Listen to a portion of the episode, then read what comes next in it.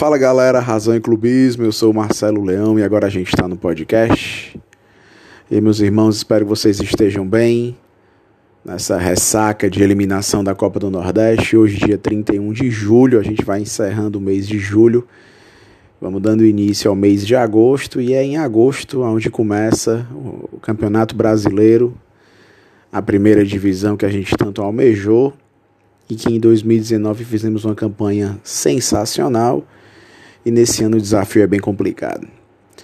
Então esse nosso episódio de hoje é o Brasileirão está chegando e o que esperar desse campeonato tão maravilhoso que a gente tanto lutou para estar tá de volta e estamos de fato.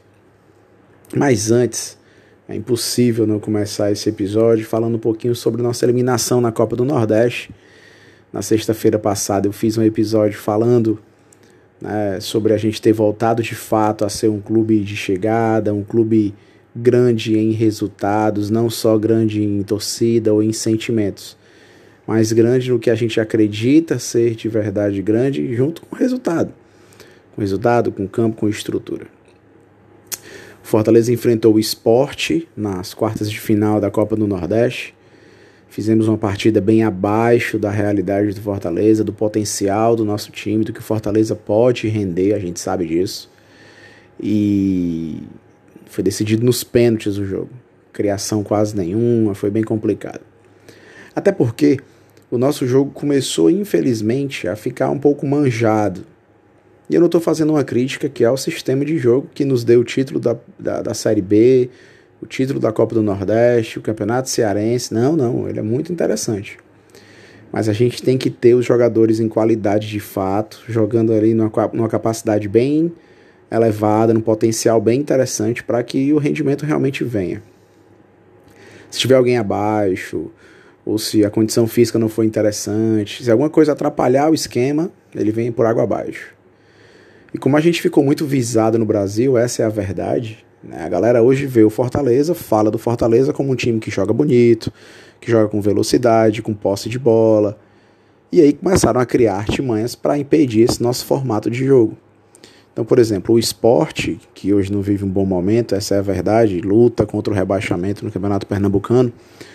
O esporte se fechou inteiro, jogou ali atrás fechadinho, o que atrapalhou demais o nosso tipo de, de jogo, além do que um aparente cansaço físico do nosso time, uma condição ainda de ritmo de jogo bem abaixo, que potencializou a gente não ter jogado nada, essa é a verdade.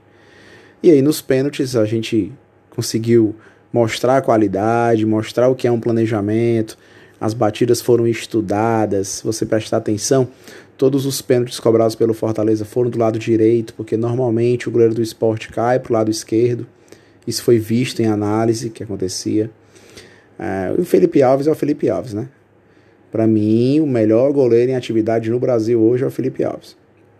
E ainda mais com essa de jogar com os pés, que torna ele um coringa bem diferenciado no processo. E a gente se classifica para um clássico rei na semifinal, e a gente sabe que clássico não tem previsão. Durante a semana a gente falava muito sobre isso. Ah, não dá para prever clássico, é clássico, não tem esse muito de momento, as camisas ali se equivalem. Quantas vezes entramos em um clássico pior tecnicamente e vencemos o jogo, ou melhor tecnicamente e perdemos o jogo, porque ali durante o jogo as camisas se equilibram. Isso acontece com a gente e com o rival, por isso que é um clássico. Se só a gente vencesse sempre, não seria clássico. E aí não é o problema maior não foi ter saído derrotado do clássico. Acho que vocês têm uma visão semelhante a esse ponto. Eu até expus a minha ideia no nosso vídeo lá é, do, do pós-jogo no Instagram da, da página do Razão e Clubismo. A minha treta é ver o Fortaleza andar dentro de campo.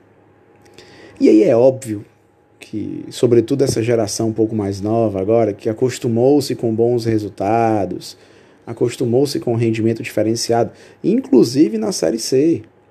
Muita gente esquece, mas durante esses oito anos de Série C, na maior parte deles a gente jogou muito bem o campeonato. Fortaleza liderava com folga a Série C. Fortaleza não tinha um oponente na Série C. A gente caía no mata-mata por diversos fatores, a gente sabe disso. Mas durante campanha, o Fortaleza se via bem normalmente. A gente tem ali aqueles anos à parte, anos de sofrimento, anos esquisitos. É, contra o CRB, por exemplo, contra o Sampaio Corrêa, que a gente nem se classifica para o mata-mata, ou no primeiro ano em que a gente é eliminado por Águia. Mas depois, lembre-se dos mata-matas aí. Na campanha contra o Oeste em 2012, Fortaleza faz o melhor cenário do Brasil junto com o Fluminense. Na época era a campanha mais sensacional de todas. Mas enfim. Essa galera da geração mais recente não se acostumou tanto a ter sofrimentos de rendimento. A gente não, a gente não viu Fortaleza com falta de vontade e tal. Ninguém se acostuma com isso, na verdade. Deixa eu tentar organizar as ideias para dizer realmente o que eu quero. A gente não pode ficar procurando bode expiatório toda vez, galera. Eu vejo dessa forma. Fortaleza perdeu. Vamos caçar os culpados. Parece que a cultura do cancelamento na sociedade já está no esporte assim de forma brutal. Na verdade, ela sempre esteve. Eu costumo brincar que a torcida do Fortaleza é muito chata. Historicamente é muito chata. Se assemelha muito à turma do amendoim, a torcida do Palmeiras que sentava ali atrás dos bancos no Parque Antártico, que ficava enchendo o saco do treinador e, do, e enfim a nossa torcida às vezes é complicada. Ela, ela chega a ser mais chata do que a torcida rival. Sobretudo essa galera da nova geração, essa molecada aí que não tem muito filtro, que adora esculhambar o Fortaleza e fala mal do time, nada presta, esculhamba e é muito emotiva, muito emocionada e é entendida de tudo. E, cara, calma, brother.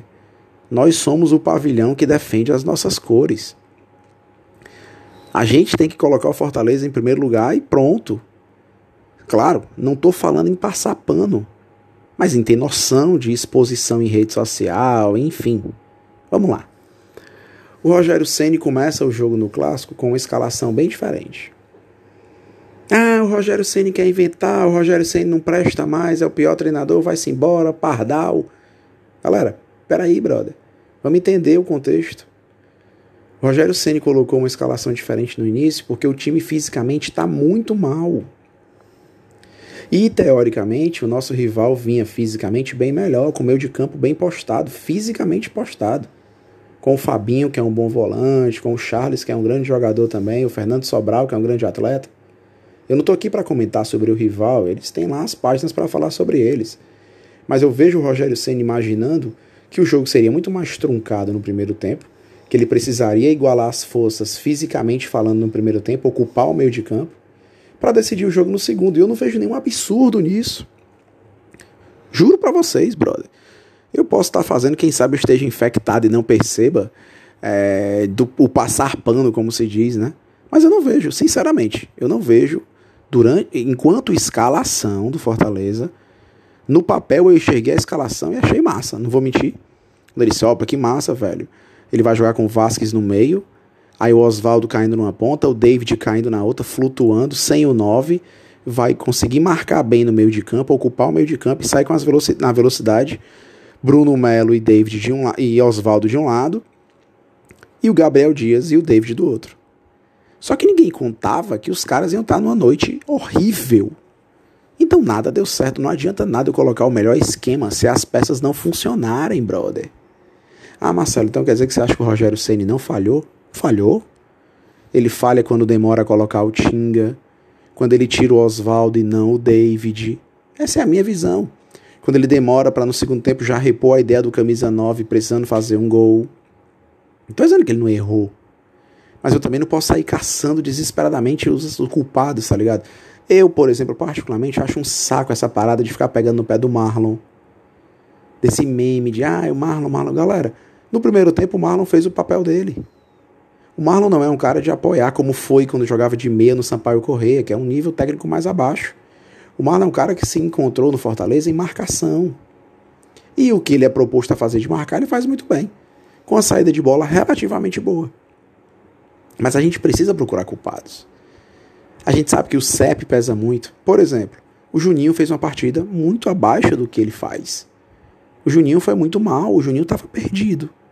E o Felipe jogou uma partidaça, e não é de agora que o Felipe vem jogando bem. O Felipe está jogando muita bola, inclusive, não só tecnicamente, mas também de exposição. O Felipe brigou com outros jogadores em campo, você vê que ele estava nervoso, brigando, gritando com a galera, aparece, movimenta, tentando inverter bola. Foi um jogador diferenciado na realidade da terça-feira passada, quando o Fortaleza não jogou. O Fortaleza andou dentro de campo. E é isso que me revolta, não é simplesmente falar de esquema tático O Quinteiro não subiu na bola, que inclusive quem estava na bola era o Paulão. A gente precisa entender também que o, o, o, Klaus, que foi o zagueiro que fez o gol, o cara tem uma impulsão da porra, precisava ter uma, uma marcação diferenciada sobre ele. Ah, Marcelo, mas o Quinteiro não vem pulando faz tempo, era para ser banco. Então, quem sabe o Rogério começa a testar uma nova zaga, Jackson e Paulão. Será que não é hora de contratar um novo zagueiro? A grande verdade é que a gente precisa entender também que até o formato da crítica pode ser complicado para nós. Tem que ser uma crítica diferenciada. A gente não pode se expor, velho. Você não pode sair esculhambando o que é seu. Tá ligado quando você, sei lá, quem tem irmão aí vai entender o que eu tô dizendo. você brigou com seu irmão. Você pode brigar com seu irmão. Você pode brigar com seu irmão. Mas ninguém da rua pode chegar esculachando teu irmão. Então você resolve as coisas em casa, não resolve coisa em rede social, gritando e tornando o nosso elenco questionável. Tem gente falando em formulação total. Que tem que mandar embora um bocado treinador e tudo mais. Faltam oito dias para começar o Campeonato Brasileiro da Primeira Divisão. O Fortaleza já está classificado para as oitavas de final da Copa do Brasil. Estamos na final do Campeonato Cearense. Calma, brother. Como assim, terra arrasada? Eu sei que clássico é remoso, eu gosto de dizer. Quando você perde um clássico, tudo que é de problema aparece e tal. Nesse agora específico da terça-feira passada, que era um clássico muito importante, o que mais me deixou chateado foi a falta de vontade. A apatia do time. E não só do time, mas também do Rogério. Sim, Marcelo, o que está acontecendo nos bastidores? Sim, como é que eu vou saber isso? Eu, tô também, eu, estou, eu sou um torcedor de arquibancada e desse ano nem arquibancada, que a gente não está presente no bagulho. Então não tem como eu saber o que está acontecendo, mas para mim existe algo estranho. Tomara que seja resolvido. Tomara que não seja nada demais, que seja simplesmente um cansaço físico. Que esse marasmo, essa apatia não, tenha, não seja algo comum nessa primeira divisão que se aproxima. Que esse é o grande ponto. Perdemos o clássico, complicado, é ruim. Mas eu vou dizer o que eu nem eu não gosto de dizer. Que eu acho que não existe hora certa para perder. Mas eu concordo que a derrota sempre vai acontecer. E que ela aconteça em momentos que seja é, possível ainda consertar os problemas. Era melhor ter perdido para o esporte, né? Mas eu não sei se ficaria tão evidenciado alguns pontos. Por exemplo, é, se a gente começar com um time tão abaixo, em capacidade física, em disposição dentro de campo, ou se a gente não conseguir sair desse tipo de marcação que vai ser imposta a Fortaleza o ano inteiro, a galera meio que aprendeu a jogar contra o Fortaleza, vai ficar muito difícil pra gente. E agora eu quero falar sobre essa primeira divisão que se aproxima. A gente tem jogo agora no sábado contra o Atlético Paranaense. Eu não vou nem comentar a grande possibilidade de não haver transmissão. O quanto isso é bizarro. Nós estamos em 2020 e os defensores da MP desesperados precisam entender.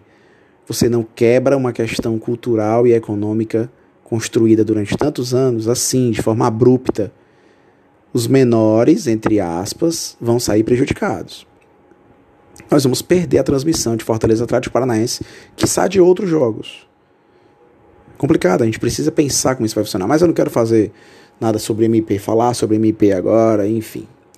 Eu quero falar que veio o Atlético Paranaense, eu acompanhei alguns jogos do Atlético Paranaense lá pelo campeonato, é, paranaense, obviamente, e os caras estão bem. Né? É claro que o parâmetro de marcação de, de, de é, jogos que eles tiveram, os, os, os é, clubes que eles enfrentaram são de um rendimento bem abaixo, mas eles têm uma movimentação muito boa, o time está se movimentando bem, é um time veloz. O Fortaleza precisa estar muito esperto. O jogo contra o Atlético Paranaense é um jogo muito difícil. Na grande verdade, a gente tem uma sequência inicial muito complicada. Pegando jogos fora, o São Paulo. Ah, mas o São Paulo perdeu pro Mirassol, então o São Paulo não presta. Calma, vai. É o São Paulo no Morumbi, com nomes, agora com a pressão muito maior, precisando de um resultado mais interessante. Essa é Série A. Eu não vou aqui ensinar o padre a rezar. Série A é complicada por si só, a gente sabe disso. Seria interessante se algumas peças viessem, sim, para poder compor o nosso elenco, para a gente poder organizar melhor a situação, para a gente ter peça de reposição de qualidade, porque ficou provado que se quando alguém entra do banco não entrar bem, não adianta de nada, o time não rende. Ah, o Romarinho vai já entrar e aí vai resolver tudo, se for um dia abaixo do Romarinho. Yuri César muito marcado, tentou bastante, se movimentou. Realmente o moleque é diferenciado, é um cara que vai nos dar muita alegria nessa primeira divisão. O Madison é um cara que não se firmou ainda o suficiente para eu ver o Madison jogando ali como titular, por exemplo. O Marlon, como se for necessidade de jogar para frente, complica. Bruno Melo e Carlinhos ali. O Rogério claramente tem o interesse de jogar o Bruno Melo para ser zagueiro, essa é a grande verdade. Ele vê o Bruno Melo como um zagueiro. Cada vez mais, você vê que nessa própria Copa do Nordeste, ele jogou o Bruno Melo para a zaga em mais de uma oportunidade. E aí, vai ficar com o Carlinhos só na esquerda? Na direita a gente tem o Gabriel Dias, que nesse começo de ano ainda está muito fora de ritmo, muito abaixo do Gabriel Dias, que, por exemplo, terminou a Série A ano passado. Lembrem-se do jogo do Gabriel Dias contra o Bahia, os jogos finais da Série A. E lembra do Gabriel Dias esse ano agora. É outro cara. Tá aí o Tinga. O Tinga tudo bem, disposição e tal, mas o Tinga tem uma questão física que tem que ser colocada em pauta. O Tinga é ídolo. Mas e aí? Fisicamente, aguentam a Série A? Os jogos vão ser muito menores, uh, o intervalo de tempo entre eles. E os volantes, o Juninho abaixo, a gente tem o Felipe. E aí quem mais? O Derlei e a qualidade de passe. E zagueiro, Quinteiro, Jackson e Paulão. E aí, quem mais? Só isso? Esses três vão tomar de conta? E os velocistas, cara, a gente precisa pensar. Fortaleza tem agora, hoje dia 31, seria dia 8, será dia 8 nossa estreia? Uma semana para o Rogério parar, pensar, treinar, tentar recuperar fisicamente, mas sobretudo o ânimo porque a maior meta de 2020 é a permanência na primeira divisão. E eu repito o que eu já falei algumas vezes, eu estou bastante preocupado com o fato de não termos torcida. A nossa torcida foi realmente um diferencial no ano passado. Eu não estou falando isso com romantismo. Ah, a torcida tricolor. Não, é um fato. O Castelão lotado impulsionava, empurrava o Fortaleza para frente. Fez aquelas camisas serem mais vibrantes. E sem torcida, brother. Se o time cair do marasmo que ele viveu no clássico da semifinal do Nordeste, isso vai ser um ano bem difícil. Então a gente precisa de paciência, a gente precisa ligar os filtros nas redes sociais e entender que o desafio é, vai ser bem maior do que se imaginava. Para os emocionados que falam em Libertadores, em Sul-Americana, mais uma vez começa uma batalha nossa inicialmente lutando pela permanência. Vamos torcer para que seja um ano iluminado e que a gente possa caminhar juntos aí nessa, nessa batalha. Meus irmãos, saudações tricolores e lembrem-se: nada do Fortaleza, tudo pelo Fortaleza.